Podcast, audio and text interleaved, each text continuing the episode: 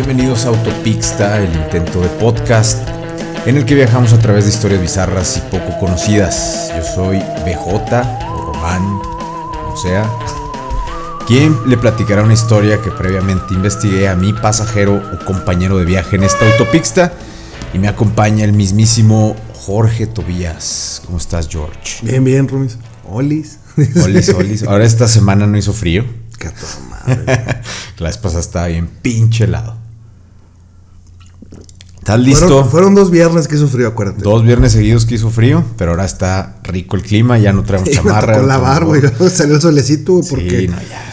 Ya hacía falta. secadora, ya. Ya hacía falta, sol, sale muy caro el gas. Todo un señor, güey. Todo un amo de familia, Amo de casa. amo de casa. No, pues sí. pues, Pues la- sí, qué que, la gente sepa que trabajas, que aparte eres amo de casa, estudias. porque no, está cabrón, está cabrón. Todo un, un estuche de monerías. ¿Estás listo para la secta del día de hoy? Este güey, sus sectas. Está con madre porque te das cuenta de que hay gente que cree en puras pendejadas. Bueno, sí. Ya no te sientes tan mal así de creer en cosas. Dices, ah, pues estos güeyes están peor que Están peor que uno. Pues, hay gente que cree en cabecita de algodón, pero. que creen cabecita de algodón. Oye, la gente va a decir que sí traemos algo contra ese vato, pero. Pues sí, la verdad sí. es que sí, güey. Tiene 20 años mamándose La verdad, sí, país, o sea, güey. sí, hay que reconocerlo. Sí, güey, al chile sí. Y, y no somos de ningún partido político.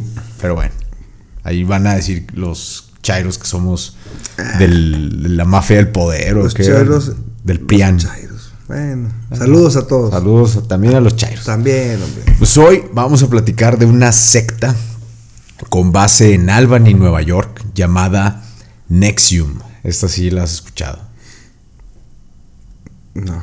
Es N-X-I-V-M, Nexium. Sí, ¿Sí? sí. ¿Sí la has escuchado? Sí, la he escuchado. Mucha gente la ha escuchado porque está, tiene una historia muy reciente. Es Muy un macabra. negocio, es una secta económica, no más que creer en un dios o en una deidad, ellos creen en el negocio. Y pues ahí les va en lo banal. la historia y la de su fundador. Listo. A ver.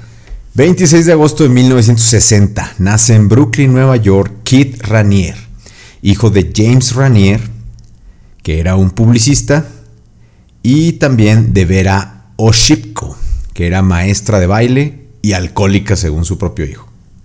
Así la, definía. Cuando apenas tenía 5 años se mudaron a los suburbios y a los 8 años sus padres se separaron. A esa edad, según el padre de Kit, de nombre James, como les platiqué, dijo, cito, lo que hicimos fue contarle a Kit lo talentoso e inteligente que era. Y esto provocó casi como si se disparara un interruptor, un interruptor. De repente, de la noche a la mañana se sentía superior y mejor que todos, como si fuera una especie de deidad.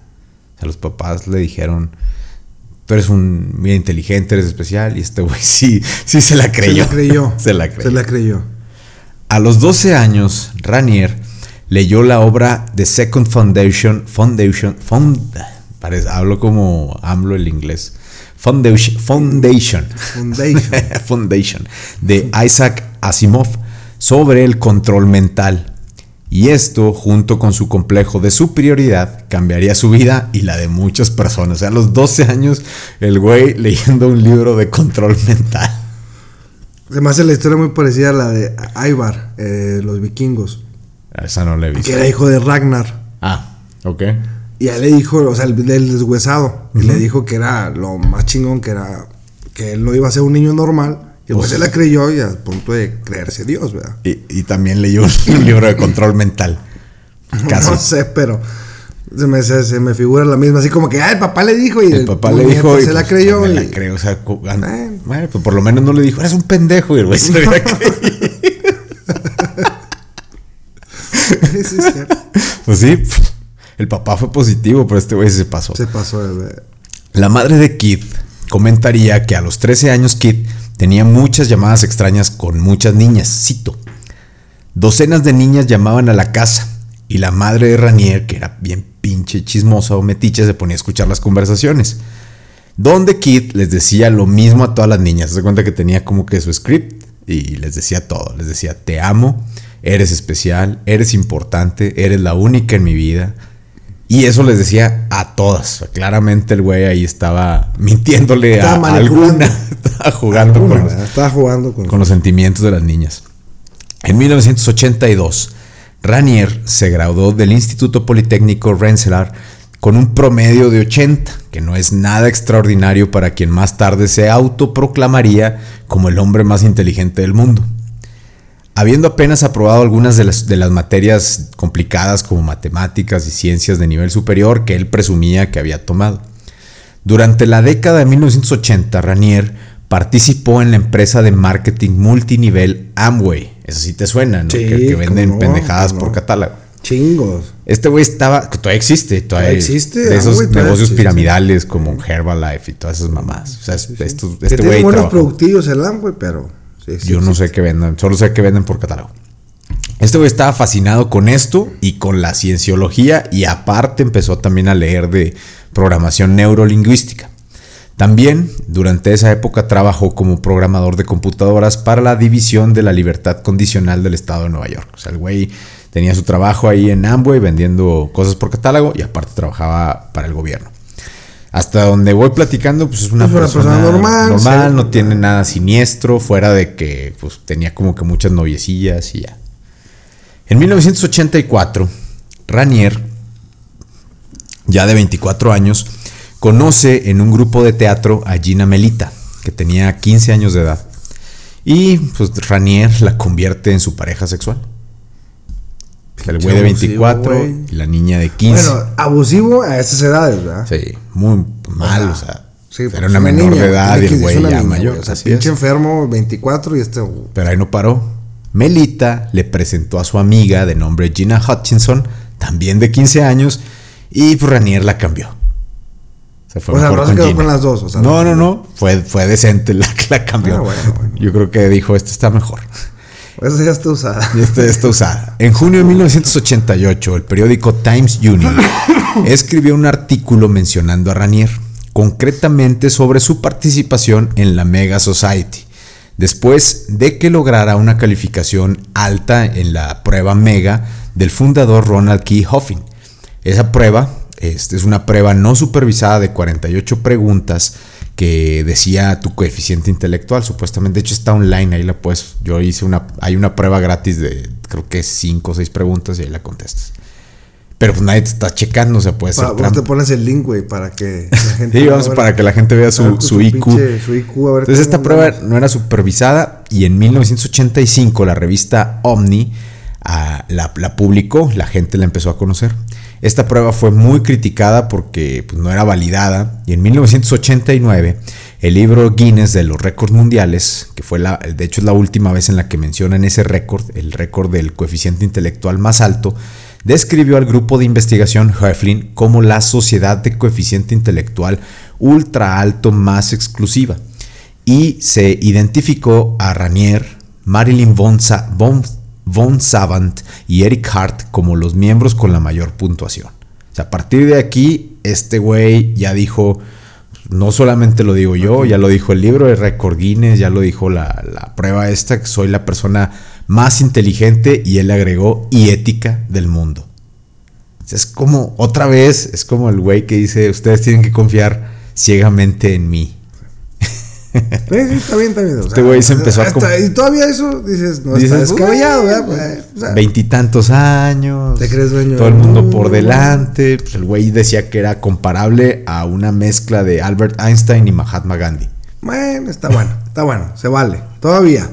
Hasta todavía, dices, todavía va bien. Está usando. Y él no, él no pagó para que se publicara eso. O sea, ¿Traía billete no traía billete? No, no. Ah, todavía no. Todavía, aparte. Todavía no. Todavía no. En 1990 Ranier fundó su propia empresa de marketing multinivel, o sea, piramidal. Hace cuenta que hizo su... Su flor de la abundancia. Su flor de la abundancia. le, la bautizó Consumer Boyline Inc. En esa época conoció a Tony Natalie, quien posteriormente se convertiría en una exitosa vendedora para la, la empresa recién fundada de Ranier, junto con su entonces esposo. Natalie tenía un hijo y por petición y sugerencia de, Ranier se mudaron cerca de él a Nueva York. El matrimonio terminó un poco después y Natalie se terminó convirtiendo en la pareja de Ranier. Esta empresa cerró en 1993 después de que fuera investigada en 20 estados. Nueva York presentó una demanda alegando que la organización era piramidal y en 1996 Ranier tuvo que firmar una orden de consentimiento que le prohibía permanentemente promover, ofrecer u otorgar participaciones en cualquier distribución de cadena piramidal. Y aparte tuvo que pagar una multa de 40 mil dólares. O sea, le dijeron, ya te descubrimos, en Estados Unidos es muy penado este tipo de fraudes y le prohibieron. Pero ¿qué hizo este güey? En 1994 creó National Health Network, que era un negocio piramidal de venta de vitaminas. O sea, cambió. Customer Byline era como Amway, Amway y esta ahora vendía. Era un Herbalife, un OmniLife, una cosa así. Este negocio en el 99 tronó. Pero en 1998, la pareja de Keith Ranier, que era Tony Natalie en ese entonces, conoció a Nancy Salzman. Y aquí cambió ya todo el pedo. O sea, acuérdate de ese nombre, Nancy Salzman. Esta mujer era una enfermera y practicante capacitada en hipnotismo y programación neurolingüística. Natalie acudió a Nancy buscando ayuda. Eh, Nancy eh, cuenta que, Natalie le, perdón, Natalie le, comentó a, Nancy, Es que con las dos son con N, perdón, estoy bien, güey. Eh, las dos son en inglés. las dos son en inglés. le pidió ayuda, le dijo que, pues bueno, que tenía problemas con su novio, que su novio tenía grandes ideas, pero que se la pasaba despierto en la noche, que no dormía, porque este güey tenía los horarios cambiados. De día dormía y de noche hacía todo su desmadre. Entonces la hipnotista le dijo, ah, pues bien fácil, tu novio es un sociópata. Entonces se quedó así, Natalie, Tony y Natalie así como que, ¿qué pedo? Pero al poco tiempo, Nancy Salzman cambió su opinión de Ranier, luego de que ya lo conociera de forma personal. Y un año más tarde, ella se uniría con Ranier para fundar Executive Success Programs, que es una empresa para el desarrollo personal que ofrece una variedad de técnicas destinadas a la superación personal, de esos cursos de coaching que te sale eh, auto mejor, que ahora todos de que no, autoayuda, auto mejor. Aquí empezó ese pedo se unió este güey con la que dijo en el 99. En el 98. sí, casi 99. O sea, hace 22 años empezó en Estados Unidos el pinche coaching y aquí ahorita es un boom, güey. Sí, ahorita está. Y a él, eh, ahorita vamos a llegar aquí a México. Aquí a México. Aquí a México. Unos años más tarde el programa fue rebautizado con el nombre de Nexium. Nexium es una empresa de desarrollo personal que ofrece programas de éxito ejecutivo, así le llaman y una variedad de técnicas para la superación personal. Ranier afirmó que el énfasis principal de los programas es que las personas experimenten más alegría en sus vidas. Hacen una serie de seminarios donde este güey Ranier y Salzman se tuvieron, se cambiaron los nombres, se pusieron nombres así como que más, que era como los tenían que llamar sus alumnos. Ranier se hacía llamar Vanguard y Salzman la prefecta. Según es, el nombre lo agarró Ranier de un videojuego. Era un videojuego en el que la destrucción de los enemigos le iba dando poder al héroe o al, principal que se hacía llamar Vanguard, que ese era el nombre. Dentro de la organización, todos les tenían que decir a él Vanguard, que era como el líder del movimiento filosófico, y como Salzman era su primer discípula o alumna, ella era la prefecta. En el 2003 ya había 3.700 personas que habían tomado las clases ESP, que son los programas de éxito ejecutivo.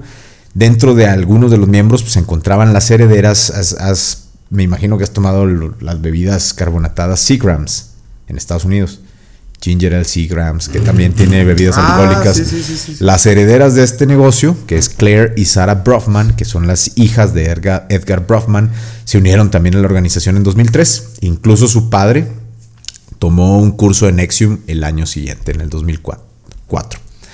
En las clases de Nexium, el rango se mostraba a través de cintas de colores, como cinturones de artes marciales, que cinta blanca, cinta diferentes. Cinta amarilla. Cinta amarilla, cinta, cinta masking tape, cinta de aislar, todas las cintas. Nexium presentó una declaración de misión que los participantes recitaban durante las clases, comprometiéndose a purgarse de todos los hábitos que les llamaban parásitos basados en la vida. Inscribir a otros, tenían que traer más gente, por eso era multinivel, controlar éticamente la mayor cantidad de dinero y riqueza de los recursos del mundo como fuera posible dentro de su plan de éxito. Había también fotografías de Ranier y Nancy Salzman durante las salas y eh, hacían que los participantes al final de la sesión mostraran gratitud de los líderes, así como en los colegios religiosos que los ponen así la foto del monito y le rezan y del monito. Del monito. del santo, güey. Y Blue Demon. el santo, el cavernario. Blue Demon y el bulldog. El bulldog. Nexium llevó a cabo clases intensivas durante 12 horas diarias durante 16 días. Tenían un precio de 7.500 dólares. Las clases eran divididas en módulos. En un módulo que se llamaba abastecimiento de relaciones, se instruía a los estudiantes a explorar los beneficios que recibirían en caso de la muerte de un compañero. O sea, pues, ¿qué beneficio tiene de que se muera un compañero? Pues, pues, no sé. En la vida real ninguno. pero en su Nexium sí tenía un beneficio. Otro módulo se llamaba Drácula y sus goals en el que hablaban acerca de los psicópatas y sus seguidores. Otros títulos de los módulos incluyeron Mejores personas, El mundo perfecto y La lucha heroica. Nexium presentó una práctica llamada exploración del significado, que involucraba a miembros de alto nivel cuestionando a los participantes mientras profundizaban en sus secretos y recuerdos de la infancia. También enseñó que algunas personas llamadas supresores intentan impedir que el progreso dentro de Nexium. Se decía que las personas que se volvían irrevocablemente contra Renier habían pasado por la caída y fueron etiquetadas en palabras de un exmiembro como los luciferianos o personas perdidas para quienes lo malo se siente bien y lo bueno se siente mal. O sea, si no estás conmigo, estás contra mí y eres el enemigo, eres el neoliberal de la historia. Qué mamá. y apenas está empezando, George. Y esta es, no es como la, la, que platicamos otra vez que tiene 100 años. Esta tiene veintitantos, treinta, ¿no? Treinta y tantos años. Los miembros de la organización organizarían la Vanguard Week, que era una celebración anual para conmemorar el cumpleaños de Ranier. Cada agosto, los miembros llamados Nixians entregaban dos mil dólares o más para reunirse en el Silver Bay en Nueva York. Y ahí hacían toda una semana donde celebraban el cumpleaños de este güey. Había ceremonias de tributo. En, esta que le conocían como la Semana a la Vanguardia o de Vanguard Week, eh, atraía miembros de todo Estados Unidos y Canadá. Siempre había entretenimiento en los diferentes tipos de ceremonia en tributo a Kit desde los diferentes centros había presentaciones de cantantes, pero todo se centraba en rendirle tributo a este güey. Era una celebración del trabajo de Kid. Declaró un testigo luego más tarde para el Times Union. La celebración era así como una especie de campamento de verano para adultos. En el, en el evento empezaba el 26 de agosto, que era el cumpleaños de este güey, y reflejaba una organización dedicada al completo a su líder y a la satisfacción de sus diversas demandas. Jugaban voleibol con Ranier porque era su deporte favorito y había filas de personas así en la cancha esperando que saliera el balón o algo para poder platicar aunque fuera un segundo con Ranier. ¿Qué tal? Sexo no estaba. Hasta ahorita no. Hasta ahorita no estaba. Hasta ahorita no llegamos a esa parte. Orgías y esas eh, ¿no? Hay algo de eso. Ya, ya te está empezando a interesar, ¿verdad, Nexium? No, no me interesa, pero Siempre salen con sus mamadas. Siempre salen con sus mamadas. Siempre tienen un final trágico. Tiene un pinche final feliz para ellos, pero. Pues para este güey no fue feliz. A ver. Nexium se dividía en una serie de mini organizaciones adentro. Por ejemplo, estaban las Genies, que era una sociedad exclusiva de mujeres, y también existía la sociedad de protectores, que eran solamente hombres. En el 2006, Ranier fundó Rainbow Cultural Garden, que era una cadena internacional de organizaciones de cuidado infantil en la que los niños debían estar expuestos a siete idiomas diferentes, para que estudiaran siete lenguas distintas. Eso ah, pues, está bien. todavía. Todavía hay. De hecho, todavía existe esa mamá. Posiblemente si conoces alguna viene de por ahí, de, de Nexium. Algunos miembros del círculo íntimo de Nexium les enseñaron que en sus vidas pasadas habían sido nazis de alto, de alto rango. Bárbara Boucher, que fue, llegó a ser una novia de, de, de este güey, informa que era la reencarnación del arquitecto del holocausto Richard Heydrich, mientras que se suponía que Nancy Salzman, la hipnotista, la primera que se asoció con este güey, o la prefecta, era la reencarnación de Hitler. Ah, Ranier afirmó haber sido un líder de partisanos antinazis. O sea, las mujeres eran nazis y este güey era antinazi, entonces, pues, no entiendo. Ay, qué chingonada. Y pues, o sea, el güey ahí acomoda como le conviene. Las enseñanzas de Nexium se basaban en diferentes influencias. Por ejemplo, Ayn Rand, que fue una escritora y filósofa defensora del individualismo. L. Ron Hubbard, el idiota, perdón, el güey que inventó la cienciología. y ese güey lo odio más que AMLO. Y también eh, a la hipnosis de Milton Erickson, la ciencia ficción de Isaac Asimov, a Rudolf Steiner, a Tony Robbins y la programación neurolingüística. Neurolingüística. Tony Robbins fue de los primeros que hicieron todo eso de coaching. Y este güey empezó a agarrar de todos, así, esto me gusta, esto me gusta, esto me gusta. Lo único que no agarró la Biblia ni nada de eso. Eso, eso sí. Lo más eh, importante. Este güey no se metió ahí sí con... Pues no. Ni bud Bueno, no, sí se metió ahorita. Se metió el budismo. Sí. Nexium incorporó elementos de marketing multinivel y prácticas de judo, porque según Ranier, él había sido campeón, pero no hay ningún registro de que fue campeón. De que practicara el pinche. de que practicara, pues sí tenía idea de las cintas, por eso de ahí sacó lo de las cintas este, para los niveles. Ranier tenía una rotación de entre 15 y 20 mujeres con las que mantenía relaciones sexuales, que era su harem personal. Estas mujeres no tenían permitido tener relaciones sexuales con nadie más, ni relevar, ni revelar, perdón, información de su relación a otra persona. O sea, era confidencial. Secreto. Secreto. Secreto de amor, como la. Secreto.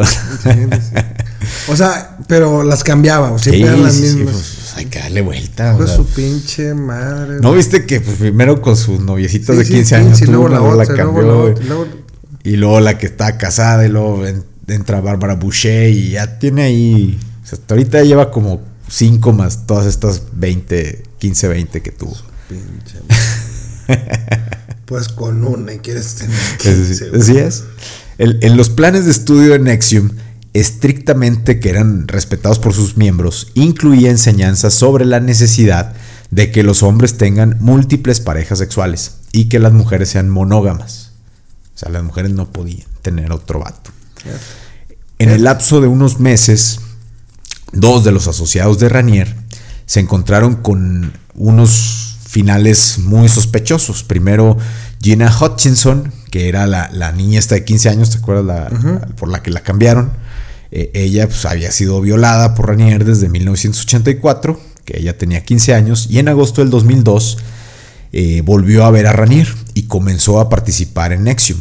Según su hermana Heidi, el 11 de octubre del 2002, Gina fue encontrada muerta por una herida de bala en la cabeza en los terrenos de un monasterio budista en Woodstock. Su muerte fue declarada como un suicidio. Así quedó. Casual. Casualmente era la niña que había violado a este güey. Lo vuelve a encontrar. vuelve a ver. Y, el Y- güey- y ella aparece muerta supuestamente en un suicidio. Bueno, Vamos a dejarlo que sí fue un suicidio. Christine Marie Snyder era una consultora ambiental de 35 años que en noviembre del 2002 pagó 7 mil dólares para inscribirse al curso de desarrollo personal de 16 días en Alaska por el líder del ESP y Nexium, Nancy Salzman. En enero siguiente, ella, Snyder, viajó a Nueva York para visitar a Ranier, para conocerlo y conocer a los demás líderes.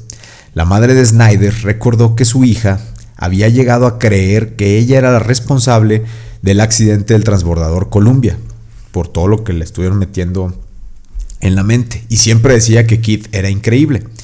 Snyder acompañaría a Heidi Clifford, que fue la que le inscribió en la sesión de los 16 días, y ella más tarde informó que a los 10 días de haber estado en ese campamento de, de 16 días, Snyder, su amiga, comenzó a afirmar que estaba embarazada de, de, de Ranier, del hijo de Ranier. El 6 de febrero del 2003, Snyder fue vista por última vez saliendo de Nexium, de las instalaciones de ahí de donde se llevaba a cabo el seminario, y afirmó que había quedado embarazada del hijo de Ranier. Otra vez, allá van dos veces que decía lo mismo. El 8 de febrero, su vehículo fue encontrado a 120 millas de distancia en Seward, Alaska. La policía recuperó una nota que decía lo siguiente, cito, asistí a un curso llamado Programación de Éxito Ejecutivo, con base en Arcrash, Alaska y Albany, Nueva York. Me lavaron el cerebro y mi centro emocional del cerebro fue asesinado o apagado. Todavía estoy sintiendo que mi piel externa, pero mis órganos internos se están pudriendo. Lamento la vida. No sabía, pero ya estaba muerta. No puedo prescindir de este futuro. Una página separada agregó, no es necesario buscar mi cuerpo. Según un testigo, después de la desaparición de Kristen Snyder, Ranier pagó 24 mil dólares para obtener la contraseña y los datos de su correo electrónico. Se llaman dos. Ok, o sea, aparte. Aparte, desaparece. Es mago. Es mago. Inteligente y mago. no, no era tan inteligente. Bueno, era manipulador, más bien. Y apenas está empezando. Estamos en el 2003. A la verga. Hace 17 años. ¿Qué estabas haciendo en el 2003, güey? Eh, estábamos en la carrera. Estábamos estudiando. Estábamos tirando hueva estudiando mercadotecnia. Está con madre, güey. Sí, sí, sí. ¿Por qué crecimos, güey? Cinco años de vacaciones. Uf, uf. Chingón, de recreo. No eran vacaciones, eran cinco años de recreo. Cinco años de recreo. ¿Eh? ¿Qué tenía recreo uno, recreo dos? No sé. ah, qué tiempos aquí. Había raza que saltaba, güey. Todavía, sí. No mames. ¿Eh? No mames, en serio. Pues es que les faltó ir con Raniera que les lavara el cerebro. O sea, en el 2000, ¿cuándo entramos en la carrera? 99. ¿En el 99? Sí. O sea que teníamos 21 años. No de conocernos, de conocernos mucho más. De conocernos mucho más, pero de, haber estado en la carrera 21 años. Ya es un chingo. Ya estamos viejos. Viejo Tom Brady todavía juega, el hijo de su Todavía juega. Viejo Ranier y todo lo que le espera se va a envejecer más. ¿Todavía sigue vivo? Todavía sigue vivo. Verga. Yo pensé que había muerto, güey. No, este güey. Todos tienen final trágico. Dije, oh, este no, tiene final trágico, pero ahí sigue el güey. Ahí ah. sigue. Lamentablemente sigue vivo. En octubre del 2003, Ranier apareció en la portada de la revista Forbes, acompañando del título El entrenador ejecutivo más extraño del mundo. La devastadora historia de la portada, escrita por Michael Friedman y titulado Culto a la personalidad, fue descrita como una mina de oro de información inédita, que nadie sabía de Nexium. no había informes de nada. La historia de la portada discutió el título Ranier Vanguard y detalló su negocio, Consumers Byline, que fue el que quebró, donde el que, el que él puso después de salirse de, Amway. La historia incluía una cita del multimillonario Edgar Brothman, el papá de las chavas estas que en las herederas de Seagrams acusando a la organización de ser una secta. Posteriormente, la revista Vanity Fair informó sobre el impacto de la historia en la portada dentro del grupo. La gente de Nexium se sorprendió, esperaban que era una, ellos creían que iba a ser una historia positiva. Los altos mandos habían estado hablando con Forbes, incluidos Ranier, Salzman y las hermanas Brofman. Lo que les molestó sobre todo fueron los comentarios del papá de Edgar, de Edgar Brofman, cito, él, él puso en la revista, en su entrevista. Es un culto y agregó que estaba preocupado por la inversión emocional y financiera de Nexium en sus hijas, con quienes no hablaba desde hace meses. Según la revista, el artículo fue un buen punto de inflexión en la relación entre Ranier con Edgar Brofman.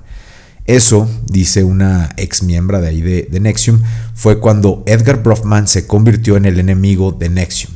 Un testigo, más tarde, diría que Ranier pagó para que la computadora de Edgar Brofman fuera hackeada y sus correos electrónicos monitoreados en todo momento por miembros del grupo durante varios años. Ya empezaba con paranoias. Con, mamá. con paranoias o delirio de persecución. no, pues es que sabía, tenía, cuando tienes cola que te pise, pues estás preocupado de que te vayan a cachar. Pues este güey sí tenía un colon, no, no, no, no. La capacitación en Nexium es, es un secreto comercial, o sea, tienen todo patentado. Tienen acuerdos de no divulgación que les hacen firmar ahí a los miembros, pero según se informa utilizan una técnica que llama la investigación racional para facilitar el desarrollo personal y profesional. En el 2003, Nexium demandó al Ross Institute en el caso conocido, ah, perdón, como Nexium Corp contra Ross Institute, alegando que el Instituto Ross infraccionó o se robó derechos de autor porque publicó extractos del contenido de sus manuales en tres artículos criticando a los encargados del, culto.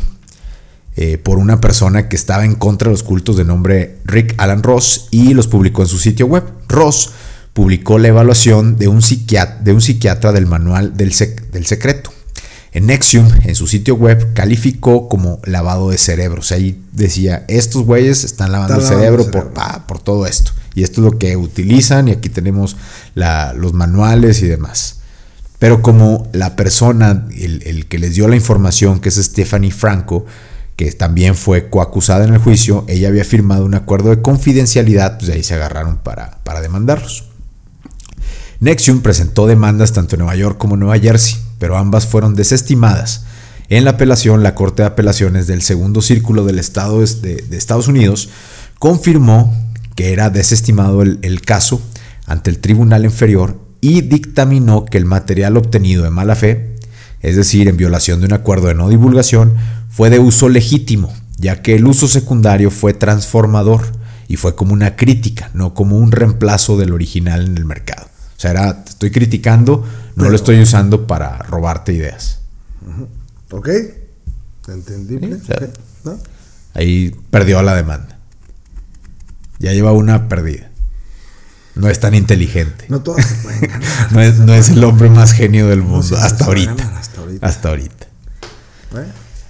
Una pareja de Ranier, que fue su pareja por más de nueve años, de nombre Bárbara Boucher, gastó 1.6 millones de dólares cubriendo pérdidas en operaciones de productos básicos que le llaman en Estados Unidos los commodities, Porque Ranier le dijo que había encontrado una fórmula matemática que él había inventado para ganar dinero en la bolsa de valores. Esta chava, esta mujer le creyó y pues, él le decía, hay que poner 700 mil dólares. Ok, yo pongo la mitad. Sí, pero pon también mi mitad porque yo no tengo dinero y cuando lo recupere, pues yo te la doy. Entonces ella ponía los 700 mil dólares y luego regresaba. No, ya nos chingaron, pon más. Y así hasta que fue un millón seiscientos mil dólares. No mames. Todo esto lo estuvo haciendo del 2005 hasta finales del 2007. Pero no nada más perdió ese millón seiscientos. Perdió 70 millones de dólares en ese negocio. El, dinero no era de él. Empezó a pedirle a las Brofman, a las herederas de Seagrams, las estuvo y, y él les decía que perdían el dinero porque su papá estaba manipulando el mercado para que no ganaran dinero. Qué mamada. ¿Cuánto? 70, 70 millones de dólares. Pero eso no fue todo. Todos los negocios que tuvieron. Que me dan uno, güey, se lo multiplico, sí, No, Trabajando, no hacen esas Ah, pero ellas querían. Es que eran. Una se dedicaba a montar caballos. O sea, ellas ya tenían todo en la vida. O sea, y este güey llega y les dice, vas a ser mejor persona, vas a... Que se monte acá, que te mamando.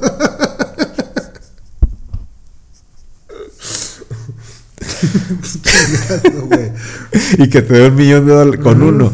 no, pues estas, estas mujeres utilizaron 150 millones de dólares de sus fondos para apoyar a Ranier y a la organización Nexio. O sea, güey, qué tan cabrón sería el pinche lavado de coco, güey, para que... Cabroncísimo. Cabroncísimo, o sea, para que le sueltes 160 millones de dólares. Para que me saque 5 pesos, güey, está cabrón, güey. Este güey le sacaba 150 millones de dólares. Su pinche en el 2006, la revista Forbes publicó un artículo sobre las hermanas Brofman, afirmando que habían sacado una línea de crédito para prestarle a Nexium 2 millones de dólares reembolsables mediante sesiones de entrenamiento personal y consultas telefónicas con Salzman y Ranier. ¿Qué te está pareciendo? Yo voy a ser mi coach. ¿Qué te está pareciendo poner tu, tu negocio de coaching, No mames, güey. conseguirte unas herederas multimillonarias y que te estén patrocinando así 160 milloncitos de dólares. Pero luego vas a pagar. ¿Por qué? Le estás pagando con clases. Así, así era el negocio. O sea, estas le daban millones Sí, sí, de dólares sí. y ellos le- les pagaban con coaching. clases, con y, superación. Y consultas telefónicas. Chingo nada. ¿Qué tal? Vamos a ponerla, güey. ¿Eh? Vamos a poner un Nexium, Nexium Campus Saltillo. Oye, tienen X como autopista, entonces. Le podemos oh, ahí ¿qué hacer tal el- si el- el autopista nexo, el es, nexo. parte- es un nexo de Nexium? y, No, aquí sí necesitamos los pinches gorros de aluminio. Gorros de aluminio. Gorros de aluminio. ¿Qué te parece, George? Si la segunda parte la contamos la semana que entra. Ah, me parece muy bien. Donde Nexium empieza a valer pito y llega a México. Y aquí agarra auge, ¿no? No, Algo- pues sí, me parece es, bien. También, es. este, como siempre nos agarras en curva, cabrón. Y dices, este güey de qué está hablando. No, también para, para, para investigar. Para investigar de Nexium, para que veas a Ranier y Para digas, este güey es el más No, inteligente del mundo. No, no, no, no, no, no. La segunda parte se pone sabrosona. Me parece excelente. La otra semana le damos este, Le damos la segunda parte. le damos la Pues segunda excelente. parte. Gracias entonces, George. Y a todos, gracias por escucharnos. Suscríbanse al intento de podcast. Allí estamos en todos lados como Autopixta. Pixta. Y pues bueno, ahí pongan sus comentarios, quejas, sugerencias, aclaraciones. Surgían otras pendejadas, estas cosas de los pinches. De las, ¿Cómo se llaman esas órdenes secretas? Esas No, no son de órdenes secretas, son sectas y cultos y religiones extrañas. Todas esas mamadas. Podemos hablar hasta cerca del 14 de febrero.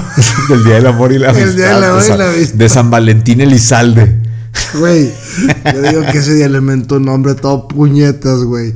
¿Por qué el 14 y no el 15, güey? O sea, un día antes, güey, cuando no traes lana, güey. No, Una hizo alguien muy el inteligente. 15, güey. Sí, una vieja lo hubiera hecho el 15. A huevo, güey. pero un vato lo hizo el 14 porque dijo, ya tienes el pretexto perfecto para no regalar algo caro. Hombre, se pasó de el. Pues bueno, nos escuchamos la otra semana con la segunda parte de Nexium, donde excelente. se pone más interesante las cosas. Va, va, que Va. va. Y pues bueno, nos vemos, como dijo Billy Hicks, la vida es solo un sueño y somos la imaginación de nosotros mismos.